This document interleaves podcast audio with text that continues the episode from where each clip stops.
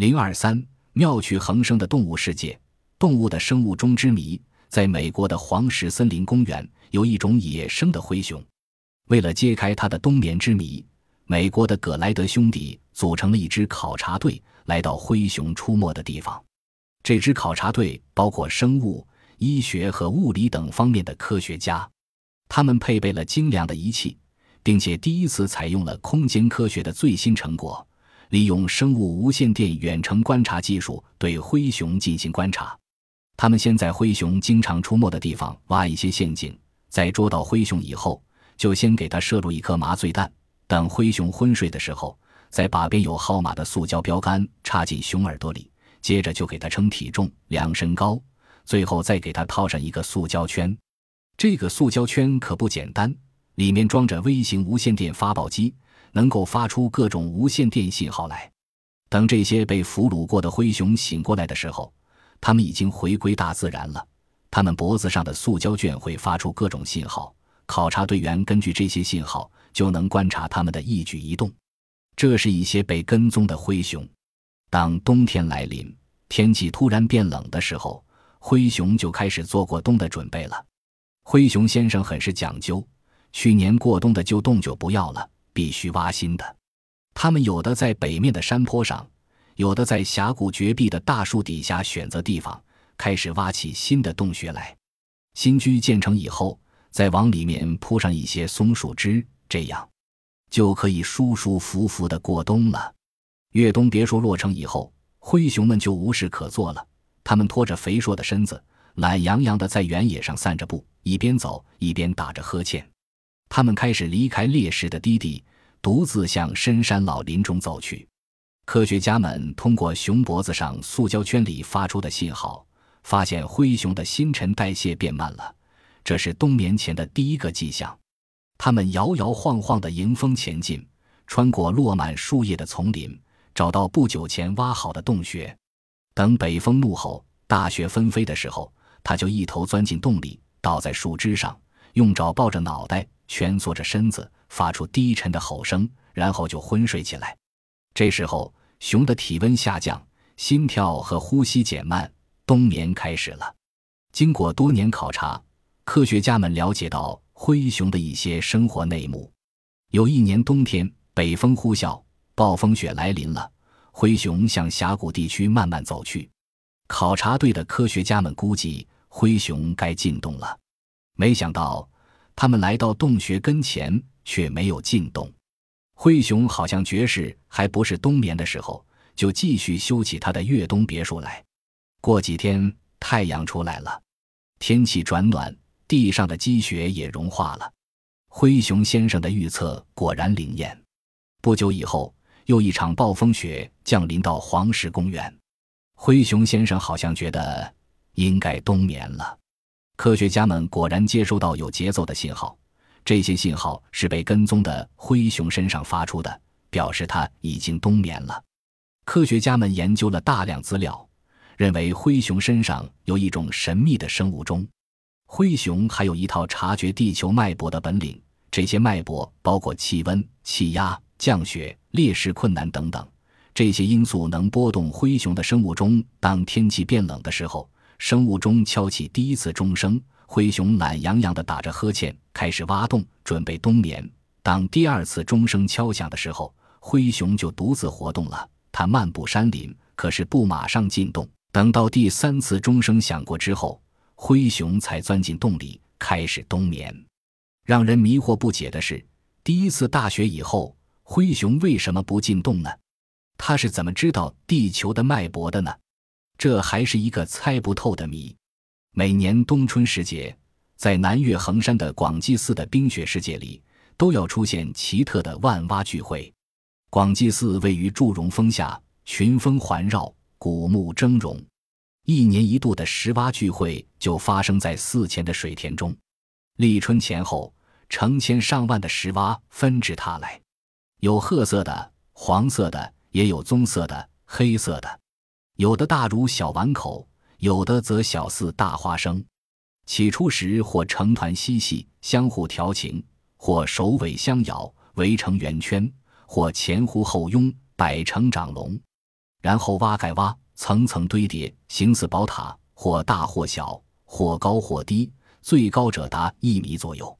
石蛙产卵也在聚会时，蛙卵如黄豆般大小，密密麻麻，弯弯曲曲的摆列成一条条长线，像蜘蛛网一样布满水田。南越一年一度的石蛙聚会，多则半个月，少则好几日，然后石蛙就会突然在一夜之间散去，留下满田的蛙卵。到阳春三月，蛙卵便开始孵化。冰天雪地的高山田野，为什么会出现这种蛙会奇观？这又是一个尚待揭开的谜。与万蛙聚会可以比美的是万蛇朝圣。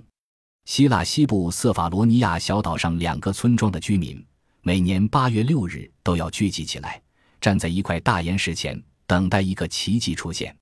这一天，成千上万条黑白相间的毒蛇从石缝中爬出来。向山下教堂爬去，他们在那里逗留到八月十五日，再不约而同地从教堂里出来，各自爬回原来的地方，直到第二年的八月六日又才再出现。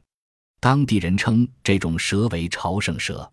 这种朝圣蛇与当地毒蛇是近亲，唯一不同的是，它们头上有一个细小的十字架花纹。这种头上有十字架花纹的蛇为什么会每年按时去教堂朝圣呢？这既令人感到有趣，也让人困惑。蚂蚁王国的社会结构与人类早期奴隶制很相像，但似乎温和得多。这一具有严密社会分工的小小王国，很有一番神奇色彩。在蚂蚁王国中有一个怪现象：一个没有蚁后的部落会整个的死去。因此，很多蚂蚁都有接纳其他蚁后的习惯，尤其是在没有自己的能生育的蚁后时，这样做。可以使相邻的蚁群都能繁殖一代，这在生物学上具有连环保的意义。蚂蚁这种奇特的求生本能是通过什么方式进化而来的呢？昆虫学家们把接纳其他蚁后这一怪现象称为“收益女”。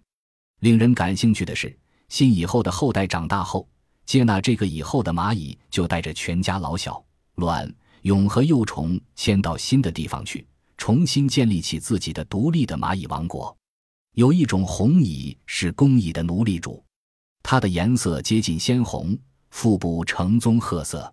红蚁一般喜欢在腐朽的树墩中筑巢。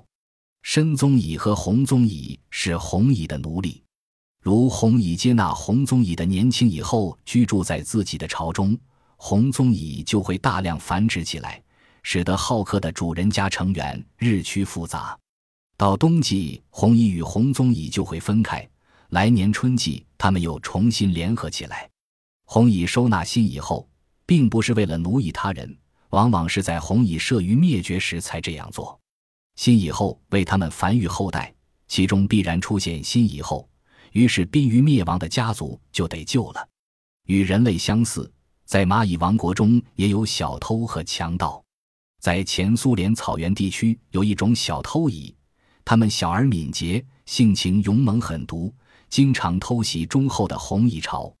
他们通过挖暗道的方式，偷偷钻进红蚁巢里，抢夺其幼虫和蛹为食。红蚁即使追上这伙强盗，也拿他们没办法。蚂蚁王国的这些有趣的现象是怎样进化来的呢？蚂蚁不仅有着自己的小王国，而且就是小小的蚂蚁本身也奥妙无穷。有些科学家对蚂蚁能准确返回自己的巢里很觉奇怪，因此推测它体内一定有某种时钟。瑞士苏黎世大学昆虫学家维纳尔和兰弗朗科尼对生活在突尼斯沙漠地区的一种大蚂蚁做了一次有趣的实验。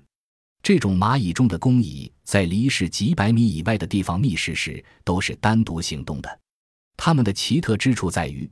它们不是用芳香物质在沿途做标记，而是利用太阳作为指南针。我们知道，许多昆虫都利用体内的天体定向器来保持正确的方向。然而，主要定向标——太阳在天空中的时运动是不均衡的，中午是早晚的四倍。这样，要利用太阳做定向标，昆虫们就要时刻随着太阳的变化而不断修改对太阳的方位角。以弥补太阳时运动的不均衡，这就要求昆虫具有某种时钟。